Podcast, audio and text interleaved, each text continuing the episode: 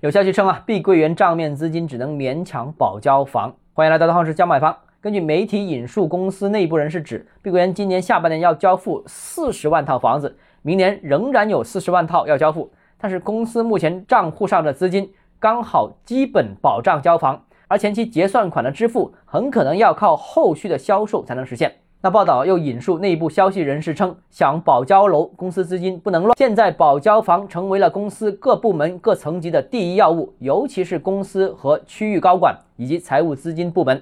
那报道又指啊，参考过去两年出险的房地产企业保交房情况，由于企业资金有限，所以呢不能随意兑付。如果部分债权人和供应商谋求个别优先清偿债务的话，那将损害其他方的利益，甚至令项目出现烂尾的情况。那我觉得账面资金只能勉强保交房，其实这个也很正常。首先呢，如果是大把钱，那就不至于债务违约了。那其次呢，房地产企业就是靠资金周转运作起来的。如果完全不考虑后期销售回款，那任何一个项目，任何一个房地产企业在财务上都是算不过账的。那这个问题很复杂，外行的朋友可能一时半会听不明白。那简单解释就是，碧桂园不见得问题极为严重，也不见得目前状况是最差的房地产企业。